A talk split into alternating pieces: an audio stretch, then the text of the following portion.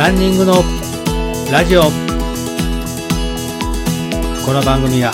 ランニングをこれから始めたいと思っている方や始めたばかりの方そして目標に向かって頑張っているランナーさんを対象に今日からすぐに実践できるランニング情報をお伝えしていく番組です。皆様ランニングライフいかがお過ごしでしょうか？ランニングスクールをしておりますランスターズの里中博です。梅雨の時期で雨が降ったり、じめっとした状態で皆さん、ランニングはどうされてますか？ペースを上げて走ったり、ただ走ってるだけでも汗がじめっとしたりとか嫌な気持ちになると思いますが、雨が降ってる時に無理して走らなくても大丈夫ですので、ぜひ雨の日、休息日にして家でストレッチや体幹運動をして行ってみてください。私のランスタチャンネルという YouTube チャンネルがあるんですけども、そちらの方体幹トレーニングの動画もありますので、詳細欄に URL を貼ってありますので、参考にしてみてください。さて、今回も熱中症のことについてお話ししたいと思います。まず、熱中症を防ぐために何が必要なのかをお伝えしていきます。まず一つ、常に飲み物を携帯しましょう。そして、こまめに水分補給もしてください。二つ目、室内でもこまめに水分を取りましょう。三つ目、栄養バランスの良い食事をとりましょう。四つ目、睡眠不足にならないようにしましょう。5番目、睡眠中もエアコンを使用しましょう。だいたい26度から28度。6番目、帽子をかぶったり日傘を差して直射日光に当たらないようにしましょう。7番目、扇風機やエアコンを使用して室内を適度に下げましょう。8番目、ウェブなどで公開されている熱中症指数をチェックしましょう。実際行ってみてください。そして走ってる時や相手がいる場合に倒れたりした場合の対処方法をお伝えしたいと思います。まず一つ、木陰やエアコンの効いた涼しい場所へ移動させましょう。二つ目、衣類を脱がせて体を締め付けるものは緩めましょう。三つ、足を少し高くして心臓への血流を増やしましょう。4番、冷水をかけたり仰いだりして体を冷やします。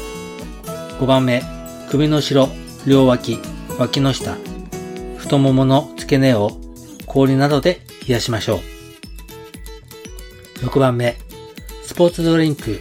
もしくは食塩水を少し薄めた感じの飲み物を取らせましょう。ただし、自力で飲める場合、可能ですので注意しましょう。最後、意識がはっきりしない体を動かせない、水を自力で飲めないといった場合は、速やかに救急車を呼んでください。症状が悪化する場合もありますので、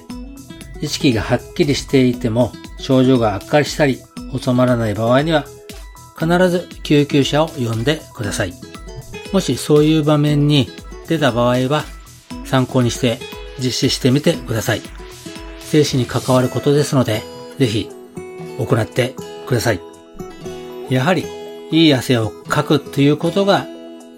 汗の質を変えれば熱中症は防げます。いい汗と悪い汗を知っておきましょう。運動不足だったり、エアコンの効いた環境のみで生活するなど、汗をかく機会が少ない生活をしていると、活動する感染は減ってしまいます。そうなると、発汗時に一つの感性にかかる負担は大きくなって発汗機能を十分に発揮できなくなります。汗をかける体を作って活動する汗腺の数を増やすことが熱中症予防の最善策と言えます。前回の放送で遮熱循化っていうお話をさせていただきましたけども、まさにその通りだと思います。いい汗は水分以外の成分がほとんど含まれていないため、さらっとして匂いやベタつきが少なくなります。また、乾きやすいため、より素早く体温を奪ってくれ、体温調節機能に優れた汗になります。悪い汗は、ナトリウムなどのミネラルを多く含んでいるため、大粒でだらだら流れて蒸発しにくいため、体温を避けにくくします。さらに、いつまでも皮膚の表面に残っているため、細菌が培殖しやすく、臭い匂いやベタつきも強くなってきます。色の濃いシャツを着て乾燥した後、真っ白になるような人は悪い汗をかいている可能性はありますので注意してみてください。日頃から汗をかくようにして暑熱順化がきちんと完了すると休んでいた感染も働くようになって一つ一つ感染が十分に働いていい汗をかけるようになります。それでは、いい汗をかくための方法をお伝えします。まずは、ランニングで汗をかきましょう。次、生姜を食べて体を温めてください。クエン酸の入ったドリンクを飲みましょう。それで最後、エアコンの効きすぎた部屋に長時間はいないでください。生姜を食べて体を温めるっていうことなんですけども、生姜やリンゴ酢などのクエン酸の入ったドリンクで発汗を助けると休眠感染が